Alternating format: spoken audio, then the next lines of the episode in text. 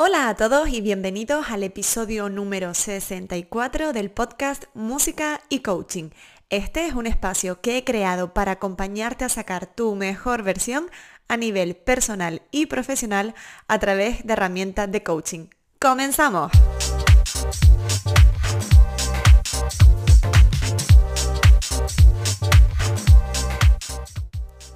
Antes que nada, y para quien no me conozca, me presento. Yo soy Laura Ortiz, soy graduada superior en interpretación de piano, coach certificada especializada en músicos y artistas y experta en inteligencia emocional. Mi propósito no es otro que ayudar a músicos y artistas a encontrar el balance de sus vidas personales y que esto les permita mejorar su práctica instrumental, alcanzar sus objetivos y además sentirse bien en el proceso, reforzando su autoestima y autoconfianza.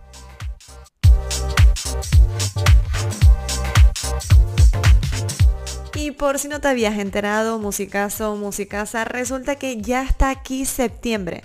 Es verdad que aún estamos empezando, pero no podemos negar lo evidente. El verano ya se acaba y nos toca volver a ponernos las pilas.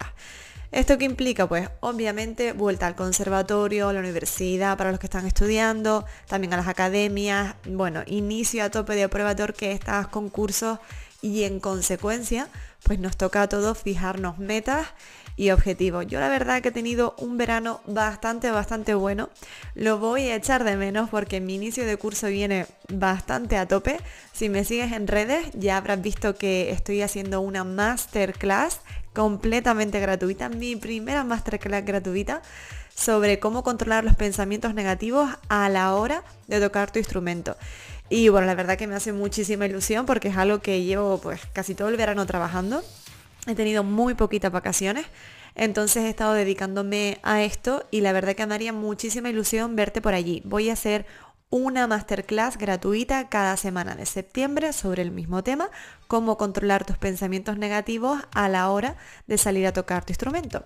Así que tiene distintos horarios, puedes apuntarte a la que quieras y te voy a dejar dónde puedes apuntarte en el enlace en la cajita de descripción de este episodio, así que abajo puedes verlo. Pero ahora vamos a seguir, porque como te decía, a ver, que ya está aquí septiembre, que yo tengo esto por este lado, pero sé que muchos tienen concursos, conciertos, audiciones, finales de carrera, de máster y estamos todos bastante liados. Para algunos, de hecho, septiembre puede significar volver a un bucle de insatisfacción por no saber qué va a pasar este año y también porque mucha gente tiene miedo de que sea igual que el anterior, si quizás el anterior no fue pues tu mejor año hasta ahora o no salieron las cosas como habías planeado. Otros tantos cogerán este mes, bueno, con muchísimas ganas, porque septiembre, por lo menos para mí, yo lo siento como mucho más inicio que enero. Parece que los años empiezan ahora en septiembre. Entonces, mucha gente lo coge con mucho ánimo, con mucha fuerza, pero es verdad que a veces se nos puede hacer un poquito cuesta arriba y más teniendo en cuenta que volvemos de este parón bastante grande de las vacaciones.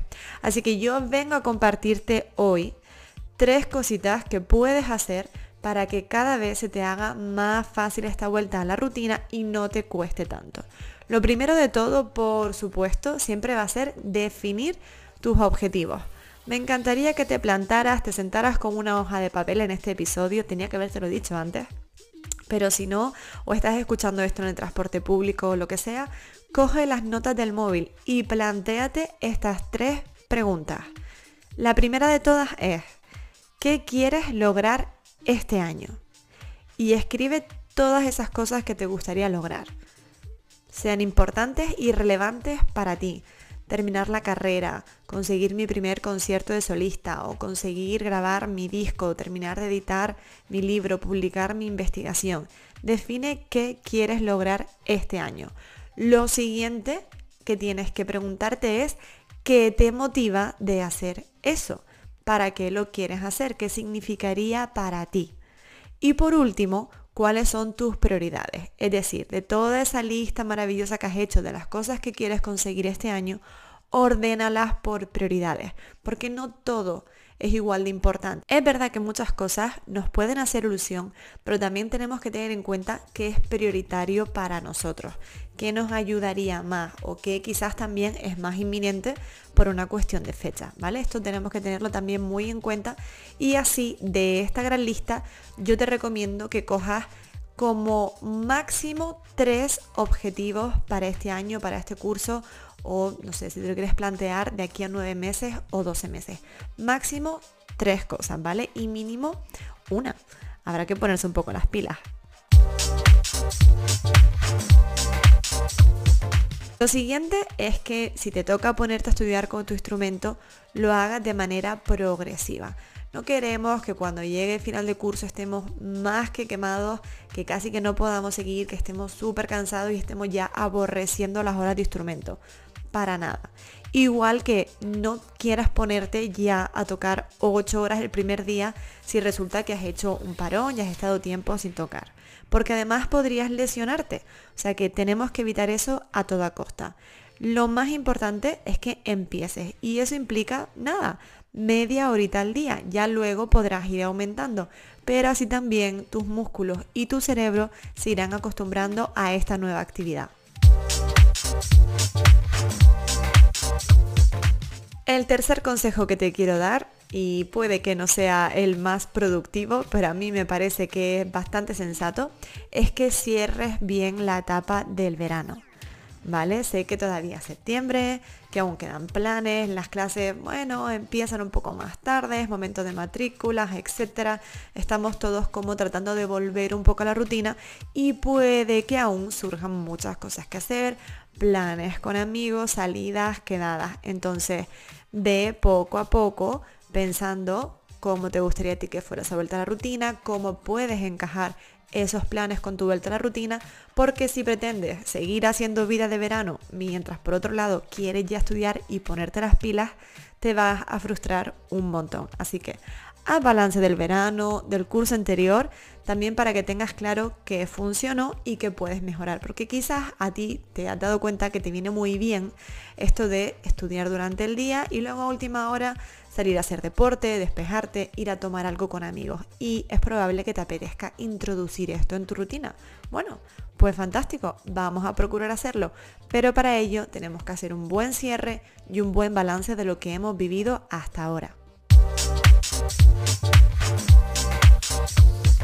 Ya ves, son solo tres cositas bastante sencillas, bastante fáciles y que puede llevar a la práctica. No quería que este principio, este da capo de nuevo que tenemos en septiembre fuera demasiado extenso, sino que fueran cositas que de verdad pudieras ir aplicando poco a poco. Así que nada, adelante, te dejo para que hagas revisión de los objetivos que tienes para este año, también para que vayas volviendo al estudio de manera progresiva y que hagas un buen cierre del verano que te ayude a ponerte las pilas y a enfocarte muy bien en este nuevo curso.